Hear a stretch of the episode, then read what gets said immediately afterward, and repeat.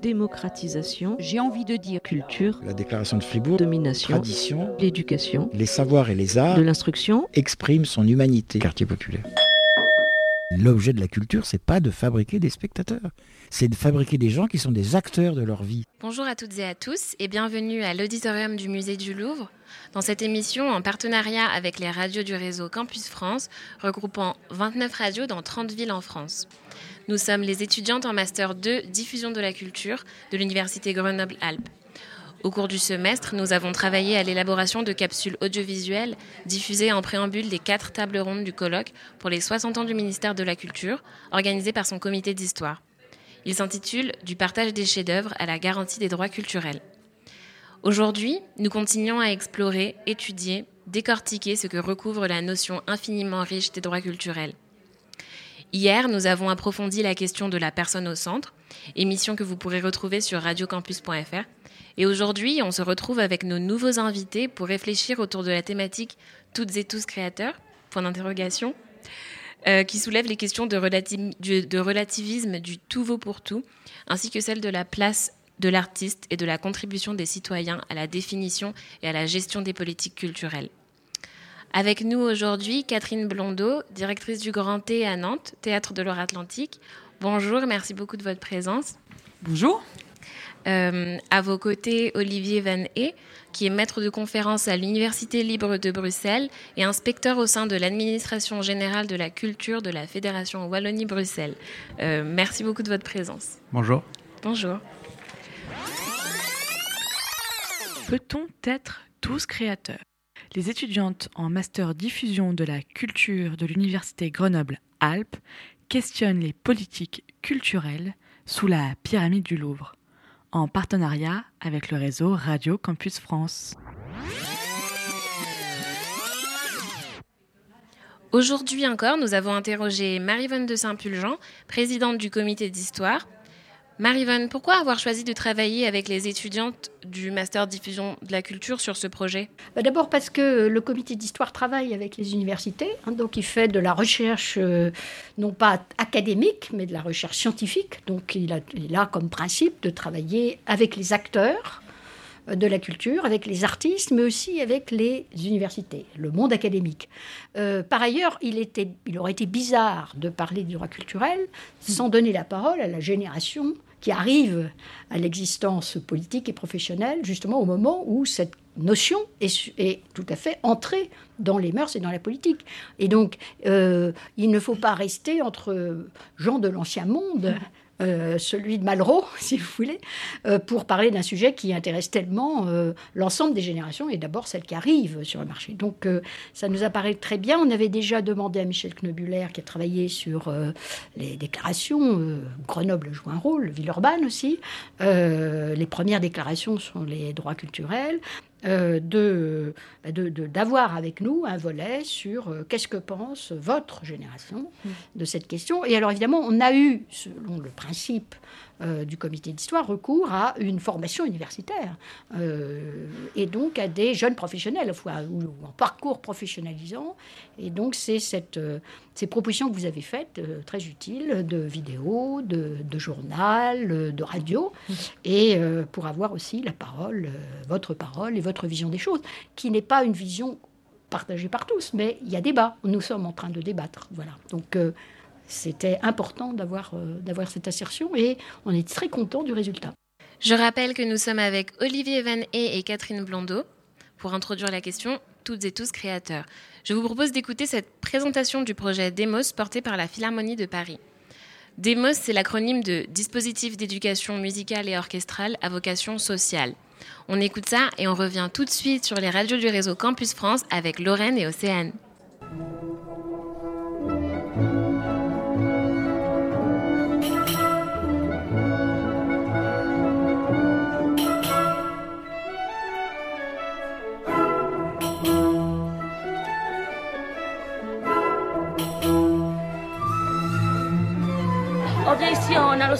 L'immersion dans la musique, elle est, elle est concrète. Ils ont tout de suite l'instrument. Dès qu'il y a cette rencontre avec l'instrument, c'est plus les mêmes. Il y a quelque chose qui s'écrit, il y a quelque chose qui se met en place. et ils vont réussir. Ils ont acquis de la confiance en eux, ils sont légitimes aussi, dans des lieux comme la Philharmonie. Ça marche, c'est une bonne méthode puisqu'on a la chance d'avoir quand même 4 heures par semaine avec ses enfants, deux fois 2 heures, ce qui est euh, suffisant pour pouvoir voir des progrès. Il faut de la concentration, il faut être sérieux, il faut écouter euh, ceux d'à côté. Ça favorise chez les enfants euh, une concentration, une maîtrise de soi. De l'écoute.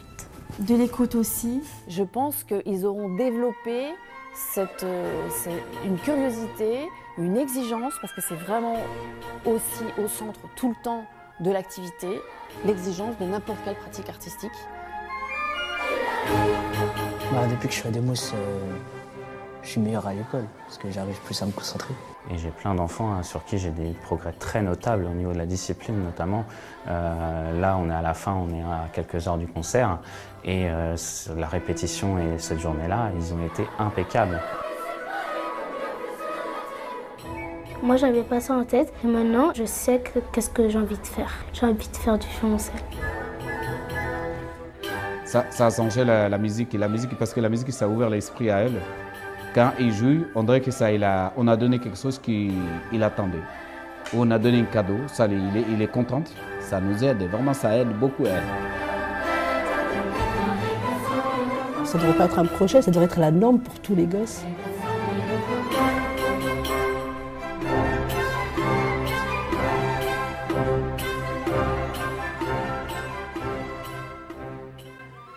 Olivier Hey, Catherine Blondeau. Connaissiez-vous ce projet et qu'en pensez-vous? Euh, Moi, j'en avais connaissance, oui. Bah, je trouve ça formidable, évidemment. Hein. Il n'y a pas de, pas de question. Je ne sais pas si vous voulez que je commente plus, mais bon, on voit là des jeunes euh, qui, par à la fois la pratique euh, artistique, euh, sont mis en contact d'une grande institution prestigieuse dans laquelle ils iraient sans doute jamais. Ils découvrent un monde nouveau. Euh, ça déplace les situations d'enseignement. On entend, il y en a un qui dit euh, maintenant je travaille mieux à l'école. Bah, pourquoi? Parce que il a peut-être été dans un environnement moins scolaire, moins compétitif, et que ça l'a amené à prendre conscience d'autres capacités qu'il réinvestit ensuite. Ça c'est vraiment le principe de l'éducation artistique et culturelle. On en entend une qui dit bah moi maintenant j'ai trouvé ce que je veux faire. Bon ça c'est heureusement que tous les, les élèves qui font de l'éducation artistique et culturels ne veulent pas devenir artistes, hein, parce qu'il y aurait un embouteillage. Mais c'est clair qu'à un moment donné, tous les artistes professionnels que vous connaissez, ils vous raconteront un événement de ce genre. Ils diront, bah moi, j'avais 12 ans, j'avais 18 ans, j'avais 15 ans, euh, il y a un prof qui m'a emmené là, euh, j'ai participé à une action comme ci, et c'est comme ça que ma vocation est née. Donc euh, je dirais que c'est une des dimensions de l'éducation artistique et culturelle, euh, mais de la même manière que euh, l'éveil aux sciences, au sport, euh, à la nature, enfin tout ce qu'on peut faire à l'école, c'est aussi une façon de permettre à des jeunes de rencontrer des univers et des situations qu'ils ne connaissent pas et de se rendre compte que c'est ça qui leur parle. Et si ça ne se produit jamais, ils ne peuvent pas le savoir. Oui, ben, effectivement, en effet, on peut que se, se réjouir de ces initiatives-là qui existent euh, à beaucoup d'endroits et qui existent depuis longtemps. Euh, ce qui est intéressant pour compléter ce qui, ce qui vient d'être dit, c'est la dimension transversale de l'exercice. Euh, et ces parcours d'éducation culturelle et artistique démontrent aujourd'hui que euh, un élève qui va être euh, en mesure de se concentrer dans un et d'ailleurs je pense qu'il y a un des témoins qui le dit euh, qui va être en mesure de se concentrer dans une activité artistique va sans doute trouver plus de facilité à se concentrer ailleurs dans d'autres matières. Et donc l'enjeu aujourd'hui c'est d'aller peut-être un cran plus loin et de dire on peut étudier les mathématiques par la musique euh, et comment les enseignants, les artistes peuvent travailler ensemble euh, sur ces questions-là. Et là aussi, il y a un enjeu de métier, de pratique, qui me semble euh, être en partie gagné, mais pas encore de façon systématique. alors en France, il y a des, des, plans qui sont peut-être plus systématiques qu'en Belgique francophone, d'où moi je viens. On commence à mettre en place des logiques de systématisation et on s'aperçoit à quel point faire dialoguer le monde de la culture et des artistes et le monde de l'enseignement euh, est parfois une question euh, complexe parce que les référentiels ne sont pas les mêmes, les valeurs ne sont pas les mêmes, alors qu'au bout du bout, les horizons sont les mêmes. Euh, les chemins pour y arriver ne sont pas toujours les mêmes. Et donc là, il y a un enjeu qui, je pense, est d'ordre politique, de faire dialoguer des référentiels et puis des mises en œuvre concrètes, parce que tout ça aboutit, et le, petit reportage l'indique bien clairement, on est bien sur de l'activité concrète, parce qu'ici, on parle beaucoup de grands mots, on est sur la mobilisation de, grands concepts, et c'est important. mais après, il faut que tout ça se traduise sur le terrain de façon très concrète. Donc ici, on voit que ça fonctionne. Je pense que c'est plus à démontrer. les expériences le montrent, montrent l'intérêt de ce type d'exercice. Je pense que l'enjeu de demain, c'est systématiser et arriver à faire mieux s'articuler les référentiels de l'enseignement et de la culture. Tout ça dans une logique de transversalité qui est quand même aujourd'hui, à l'ère du réseau, à l'ère euh, de la multipolarité, euh, à l'ère de l'ouverture du monde, enfin pour la génération qui est la vôtre, ce sont des évidences. Euh, c'est une nécessité, donc il faut que les systèmes y correspondent. Sur vos territoires, y a-t-il des projets artistiques à portée sociale développés qui mettent en lien artistes et amateurs? Bah, alors moi, je viens d'un territoire qui euh, partage une grande partie de son histoire avec euh, la France, euh, mais pas du tout sur ce point-là. C'est-à-dire que les politiques culturelles en, Belgique francophone sont pas du tout, ont pas connu la même histoire. la rupture qui, dont on a beaucoup parlé ce matin entre le monde socioculturel et le monde de la création artistique n'a pas eu lieu, dans la mesure où tous les opérateurs socioculturels ont conservé un lien très étroit avec les créateurs. Aujourd'hui, la moitié de la diffusion artistique, euh, des œuvres artistiques des arts de la scène en communauté française passe par les centres culturels. La moitié, plus de la moitié. Euh, donc en réalité, c'est tous les, projets du type de celui qu'on vient d'entendre prennent place, prennent corps aussi et presque avant tout au sein des centres culturels, au sein des bibliothèques, au sein des centres de jeunes, euh, qui sont des acteurs euh, socioculturels avant tout. Donc c'est vrai que là-dessus, on n'a pas la même histoire et donc on, a une facilité plus évidente aujourd'hui, nous, à accepter un certain nombre de, de, collisions de référentiels. Euh, et donc les, les, initiatives comme celle-là, elles existent, elles existent, elles sont appropriées essentiellement par des acteurs culturels qui sont en contact permanent avec les tissus scolaires. Et donc là, euh, de façon euh, très régulière et très récurrente, les choses s'organisent sur le terrain, que ce soit la pratique du, théâtre à l'école, de la musique à l'école, le lien avec les académies, le lien avec les professionnels de, artistiques, avec les créateurs, les, logiques de résidence. Hein, les logiques de résidence d'artistes sont assez, euh, assez récurrentes aussi. Tout ça se fait aussi à une échelle territoriale de proximité, puisqu'il y a... Les centres culturels, par exemple, sont des acteurs de proximité. Euh, il y en a à peu près un pour 25 euh, 000 habitants, donc on, voit la logique de proximité qui peut, euh, qui peut agir. Et donc c'est à une échelle assez proche de chacune et de chacun des citoyens de la population. Donc on parle de territoire, mais quand on parle de territoire, en réalité, on parle de population. Et donc les populations ont accès de façon assez proche euh, à ces, projets-là. Et donc ils sont portés, oui, depuis très longtemps. Alors ça ne veut pas dire que tout est simple, que tout est rose et que tout va bien, qu'il n'y a rien à faire. Non, il y a encore beaucoup de choses à faire, notamment ces questions de systématisation de référentiels euh, entre les différents mondes. Alors pour rebondir sur la question de la pratique amateur et l'éducation artistique et culturelle, euh, les deux domaines sont distincts et pourtant ils offrent à chacun et chacune la possibilité d'être acteur et actrice de la culture, d'être porteur de projets. Alors du coup, est-ce qu'on pourrait pas lier les enjeux de l'éducation artistique et culturelle et de la pratique amateur? Et si oui, pourquoi selon vous? Alors euh, justement, euh, le, projet euh, dont vous nous avez parlé au début, Demos, met en situation des jeunes, donc c'est des écoliers ou des collégiens, je ne sais pas, qui pratiquent, donc euh, évidemment c'est des, ils pratiquent en amateur, et euh, en plus c'est des jeunes d'un quartier, donc il y a une visée sociale, d'inclusion, etc. Donc euh, ce projet-là, il réunit plusieurs objectifs. Mais effectivement, c'est assez souvent le cas, mais ça n'est pas toujours. Donc moi, je vais parler de ce que je connais le mieux, c'est-à-dire du, théâtre que je dirige, le Grand T, théâtre de Loire-Atlantique à Nantes. Et on, a, on a conçu dans ce théâtre des dispositifs d'éducation artistique et culturelle qui sont, qui sont très importants, puisque à travers ces dispositifs, on accueille 20 euh, 000 quand même euh, collégiens et lycéens euh, chaque saison qui viennent assister à des spectacles dans le cadre de dispositifs où les enseignants reçoivent une formation. Et donc on forme 250 enseignants par an, c'est pas rien.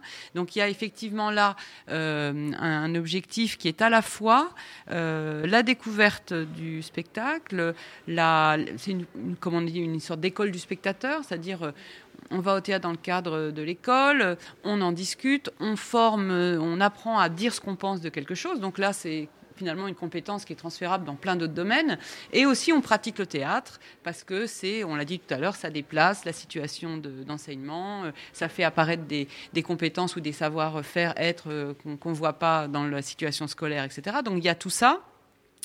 Euh, et puis, ça peut aller jusqu'à, mais ça dépend. C'est-à-dire, il y, a, y, a les grandes politiques et puis il y a les, ce que j'appelle moi les dispositifs, ce sont les choses concrètes qu'on met en œuvre dans un théâtre. Donc là, nous, bah, il y a la possibilité. L'enseignant, il, il, a le droit de venir une fois, on, le forme, il fait une activité, ou bien il décide de venir deux ou trois.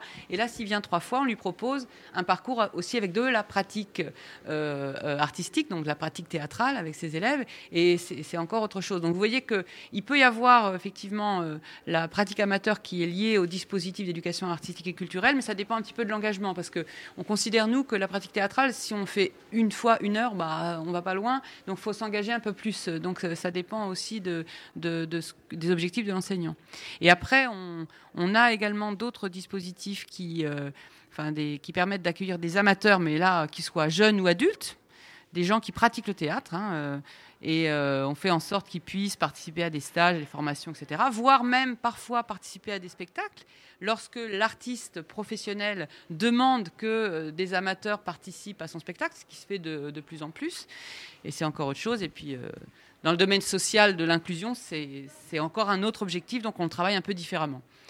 Peut-être ce qu'on peut juste rappeler à propos de l'éducation artistique et culturelle et des dispositifs là, c'est qu'ils ont été conçus dans des groupes de travail qui comportent des enseignants, des artistes, des médiateurs et euh, des concepteurs de politique publique. C'est-à-dire, c'est des processus lents.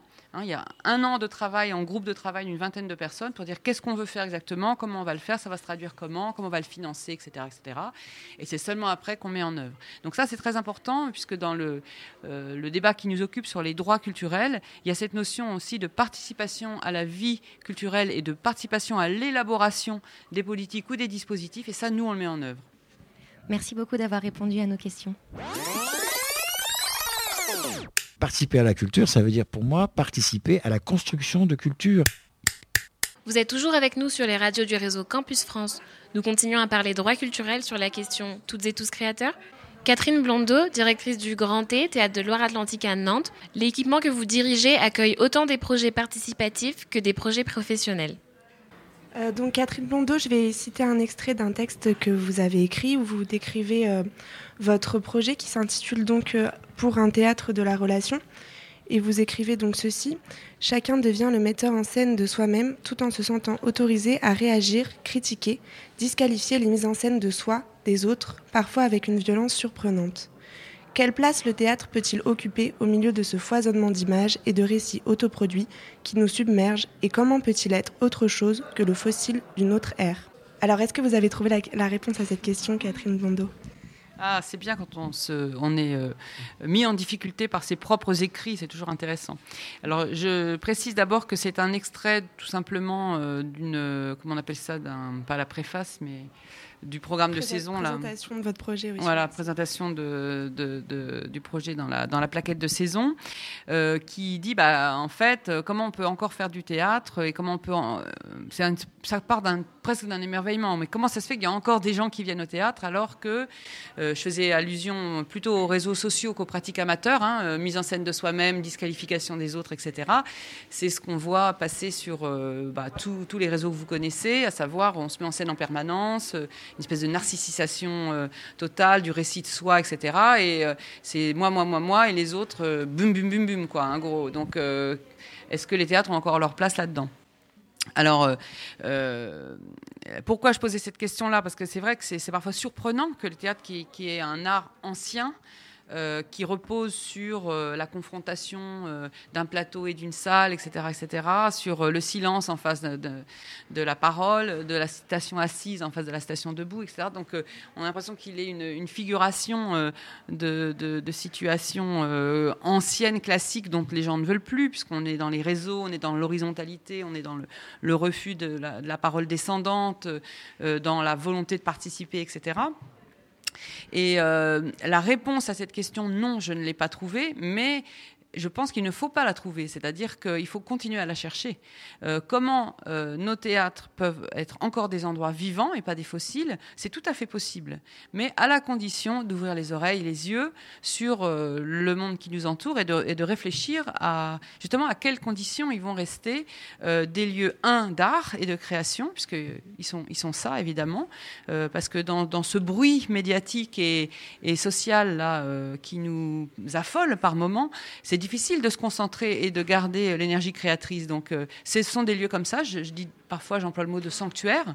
C'est-à-dire, d'un seul coup, on est un peu à l'écart, on est au calme et on peut se concentrer, on peut créer pour un artiste.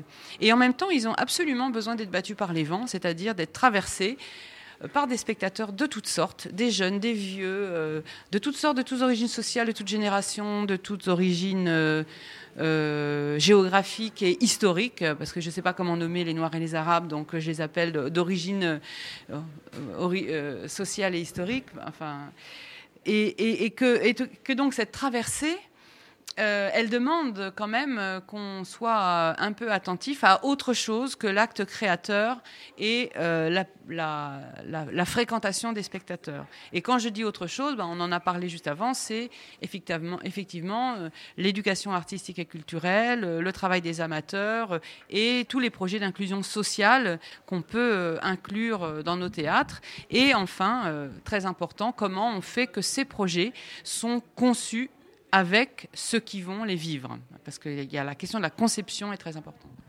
Merci beaucoup. Pour la prochaine question, on avait envie d'avoir euh, vos deux avis. À l'échelle nationale, qu'en est-il du rôle des politiques publiques pour que tous aient accès à l'expression, ou plutôt pour développer librement leur talent, pour reprendre les mots de Jack Lang? Qu'en est-il des politiques publiques? Euh, alors chez nous, les politiques publiques, elles, bon, donc moi je viens d'un pays où l'État est un État euh, faible. C'est-à-dire que euh, c'est un pays qui est euh, le résultat d'une juxtaposition de deux communautés. Euh, c'est un pays qui a été traversé, qui n'existe pas, dans lequel il n'y a pas de sentiment national. c'est un pays qui est une petite économie très ouverte sur le monde, donc très dépendante de l'extérieur. bref, c'est un pays où l'État, en tant qu'appareil justement public, est relativement faible. C'est un pays qui est complexe. Euh, institutionnellement. Et donc, euh, au fil du temps, euh, ce qui est le vrai centre de gravité, et normalement, et, en particulier pour les politiques culturelles, c'est, ce sont les mouvements sociaux en réalité. Donc c'est une grande différence avec, avec le contexte français. chez nous, quand on réforme un décret, la ministre, elle s'entoure d'un groupe de travail. et dans ce groupe de travail, il y a des acteurs il y a le décret sur les centres culturels, il a été réformé en grande partie par les directeurs des centres culturels qui existaient. Euh, et donc, forcément, la réforme, elle prend un ancrage dans la réalité. Et donc, les politiques publiques, elles viennent en soutien c'est ce qu'on appelle chez nous la politique de subsidiarité, c'est-à-dire que l'État arrive en soutien des initiatives qui sont proposées par les acteurs sociaux, associatifs, opérateurs culturels, entreprises, etc. Tout ça, évidemment, au sens euh, très large. Mais c'est une différence, et donc la politique culturelle, en réalité, elle est tout le temps euh, en retard, euh, d'une certaine façon, mais elle est peut-être, en étant en retard, plus adaptée euh, aux réalités du terrain. Et donc elle pèse moins sur les réalités du terrain. Et le décret sur les centres culturels, dont on parlera peut-être dans un instant, euh, illustre bien ça euh, dans la mesure où en réalité ce qu'il crée, c'est une, coquille. Et puis après, c'est les opérateurs, c'est les associations qui remplissent cette coquille. mais donc, voilà, les politiques publiques chez nous, mais c'est un cas un peu particulier dû à l'histoire du pays, à sa configuration, sont des politiques publiques qui viennent en soutien euh, des euh, mouvements sociaux, ce qu'on appelle les mouvements sociaux, donc la réalité des tissus associatifs euh, et opérateurs culturels et institutions culturelles. Tout ça est, très vaste et concerne tous les domaines, tous les champs. Enfin, ça va du cinéma au théâtre en passant par le patrimoine et, les arts plastiques. Hein, donc ça concerne tous les champs. Et du côté de, la situation française et comment les politiques publiques incitent à l'expression des personnes, hein, c'est ça, à travers par exemple les pratiques amateurs, c'est bien la question. Euh, je dirais qu'il ne faut pas oublier que les, politiques publiques de la culture en France ne concernent pas que l'État. Au contraire, hein, parce que de plus en plus, depuis la décentralisation, depuis les années 80, euh, aujourd'hui, je crois qu'on est arrivé à une situation où euh, le, le, les, les, collectivités territoriales, les villes, les départements, les régions investissent plus d'argent que l'État dans les politiques culturelles. Donc, faut pas l'oublier, parce que je dirais que sur ces questions-là, la demande est plus forte du côté des collectivités, des villes et départements, régions, que de l'État. Et ça peut se comprendre, hein, puisque les, les, villes et les régions et, les départements euh, sont plus près euh, des habitants et entendent aussi la demande justement du tissu associatif, etc. Et donc là, euh, si je reviens au micro, à l'effet micro, c'est-à-dire sur ce qu'on fait au Grand T, on a effectivement une, politique en direction des, amateurs, d'accompagnement, de formation, de prêt de salle, de tout ce qu'on veut, enfin, beaucoup de choses. et c'est à l'incitation du département de Loire-Atlantique qui nous demande vraiment, hein, qui revient vers nous disant alors, ah, ce serait bien qu'on développe ensemble plus de choses pour les amateurs, etc. Donc c'est assez intéressant de voir que c'est les collectivités plus locales. Respiration culturelle poétique. Nous vous proposons d'écouter Île du Levant de Henri Caraguel. Vous êtes toujours sur les radios du réseau Campus France dans l'émission enregistrée sous la pyramide du Louvre dans le cadre du colloque des 60 ans du ministère de la Culture. Nous continuons notre émission avec Olivier Van Hey, aujourd'hui inspecteur au ministère de la Culture de la Fédération Wallonie-Bruxelles, où il a dirigé des centres culturels.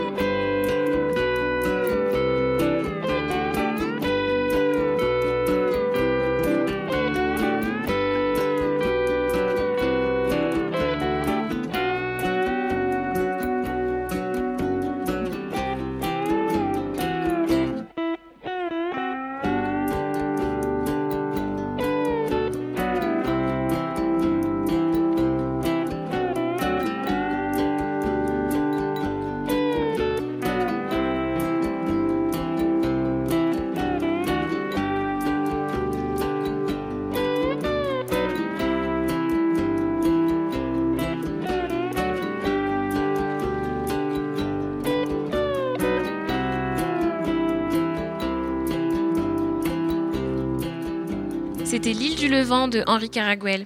Vous êtes toujours sur les radios Campus France. Une dernière question à Catherine Blondeau. On t'écoute, Dora. Alors, Catherine Blondeau, dans un entretien au quotidien Non-Fiction, dans lequel vous parlez notamment du festival Nous Autres créé avec Patrick Boucheron, vous dites cette phrase. D'une certaine manière, se mettre en situation d'exercer son droit culturel pourrait revenir à cette sorte d'injonction adressée à chacun d'entre nous. Toi, aujourd'hui, dans ta vie, de l'endroit d'où tu parles, qu'est-ce que tu as à dire? Qu'est-ce que tu as envie de faire? Concrètement, au jour le jour, comment on peut adresser cette injonction au public lorsqu'on occupe les fonctions qui sont les vôtres? Bah, ça, ce n'est pas une, question euh, facile. Encore une fois, je suis piégée par mes propres propos.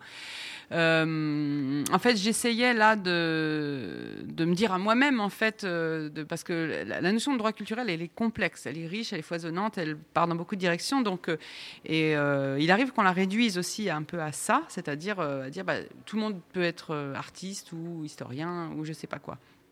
Donc je ne le crois pas quand même. je ne le crois pas puisque c'est ce peut-être qu'on veut nous faire croire pour réduire et ridiculiser euh, la notion de droit culturel. Donc, euh, euh, je pense que par rapport à une institution comme celle que je dirige, ce qui importe pour être au, bon endroit de, la notion, c'est un, de laisser plus de place à la participation, à la construction des dispositifs, des projets, etc. Je donnais un exemple. On est aujourd'hui jumelé à un quartier politique de la ville qui s'appelle la, la donc dans le cadre des dispositifs d'État, Et ben là, pareil, pour mettre en place ces projets, on a un groupe de travail où il y a des habitants, des acteurs sociaux, et c'est lent et long. Euh, et c'est parfois compliqué, mais on préfère faire ça que de dire on va aller euh, jouer un spectacle dans le quartier et on a fait le, boulot. Donc ça permet des tas de, prolongements euh, qui, sont, qui sont très divers et on, on s'est posé la question de savoir si on allait proposer aux gens du quartier un projet participatif dans lequel ils seraient justement, ils joueraient. Eh ben ils nous ont, on leur a demandé c'est pas mal. De, enfin, on revient à la question du consentement, qui est une question intéressante aussi. Eh ben, ils, ont, dit non, on n'a pas tellement envie. On préfère, parce que c'est ce qu'on a mis en place, euh, participer, comme la fois d'avant, à la construction d'une fête où on a construit euh, des barbecues euh, artistiques avec un artiste dans l'atelier de fabrication de décors du Grand T. On a participé à un atelier cuisine avec la chef du restaurant du Grand T. Et on a été donc acteur de la fête, dans laquelle, au centre de la fête, il y avait deux actes artistiques dans l'espace public qui avait été choisi par nous euh, avec le consentement des gens, mais je veux dire, ils n'ont pas souhaité être sur scène. Ce qu'ils nous ont dit, ouais, on nous demande toujours ça, les projets participatifs, on en a marre, euh, faut toujours qu'on se mette en scène, etc. Pourquoi est-ce que plus eux que d'autres, pourquoi on ne va pas demander aux bourgeois des beaux quartiers s'ils veulent euh, aller dans un projet participatif? Non, mais on se demande. Donc, voilà, c'est une réponse par l'anecdote, mais je pense qu'elle elle peut être porteuse de réflexion. Super, merci beaucoup. Merci Catherine Blondeau de votre présence, de vos réponses. C'était un plaisir de vous avoir. Merci à vous pour votre invitation. Sur cette dernière partie d'émission, Nadina et Olivia s'adressent à Olivier Van Ee sur la question de l'implication de la Fédération Wallonie-Bruxelles sur le territoire. Bonjour Olivier Van Ee. Bonjour. Euh, il y a six ans, donc, une réforme dans votre territoire a modifié les missions des centres culturels en se fondant sur la reconnaissance des droits culturels. Pouvez-vous nous rappeler rapidement le contexte et les fondements de cette politique? Oui, alors en, 2013, c'est un point de conclusion, mais en réalité, c'est un processus qui a commencé euh, presque au début des années 70, où euh, euh, on va voir émerger un peu partout sur le territoire. Donc, la communauté française aux fédérations de Bruxelles, c'est 4,5 millions d'habitants. C'est Bruxelles et la partie francophone sud de la Belgique. c'est à peu près 280 municipalités euh, qui vont être euh, actives euh, dans le, processus. et donc, l'histoire des politiques culturelles, c'est, pour, faire très rapide, c'est l'émergence d'une politique très décentralisée où l'État arrive en, soutien, je le disais il y a un instant, et où donc les initiatives vont émerger des associations elles-mêmes. Et les, associations vont devenir des opérateurs culturels qui vont se professionnaliser tout doucement. Et puis au bout des, des années 2000-2010, qu'est-ce qu'on observe? On observe qu'il y a une forme de déconnexion par moment, par endroit, entre l'opérateur, centre culturel ici, et euh, la population. Euh, et donc, ce que le décret va vouloir dire en appelant le référentiel des droits culturels, c'est il faut que le centre culturel retourne s'adresser à la population. Euh, et pour ça, le décret va être un décret essentiellement méthodologique. Le décret ne va pas dire, voilà, vous devez faire un petit peu d'éducation populaire, un petit peu d'art de la scène, un petit peu d'art plastique. il va dire, vous allez nous dire comment vous allez fonctionner, et puis comment vous allez définir votre propre projet.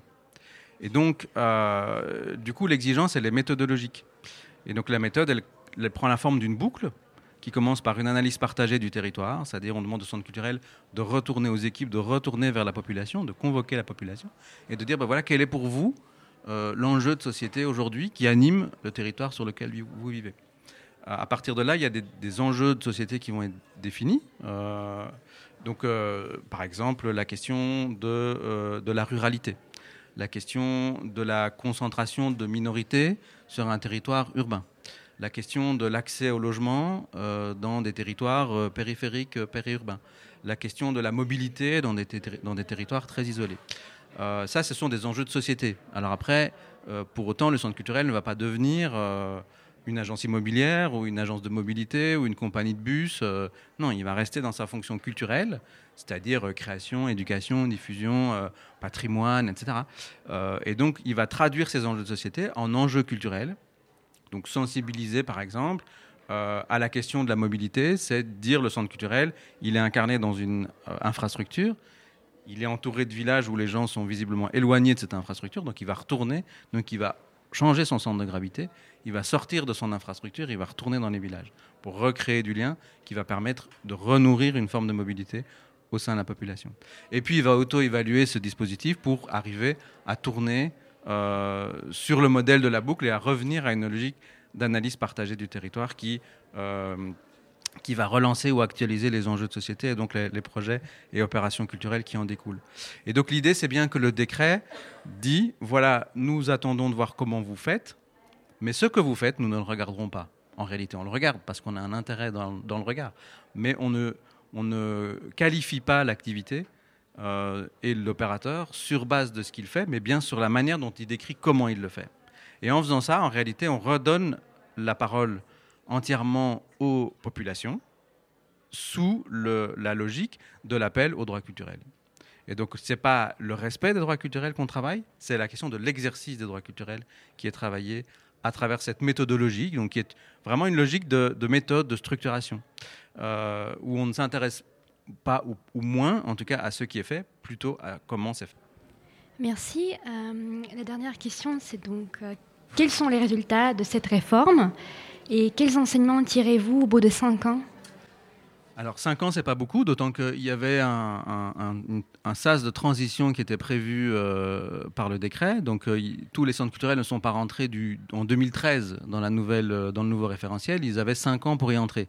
Et du coup, il y en a qui sont en train d'y entrer maintenant. On est, euh, on est début 2020, il y en a qui vont y entrer euh, maintenant. Alors, euh, ce qu'on peut voir, c'est une chose intéressante. Il y a, donc, il n'y a que quelques enseignements qu'on peut tirer pour le moment, mais il y en a l'un ou l'autre quand même qu'on peut commencer à dégager. Par exemple, dans la phase d'analyse partagée du territoire, et ça répond à une inquiétude, ou en tout cas à une question, on a vu beaucoup de créativité dans ces, dans ces dispositifs d'analyse partagée.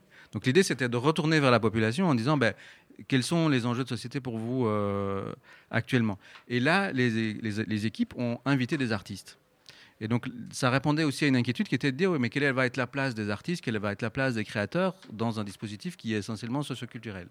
Euh, Et donc, euh, le dispositif va faire directement appel à des créateurs, va les impliquer. Et donc, les créateurs vont être constamment à la table, en fait, euh, et donc ne vont pas être écartés.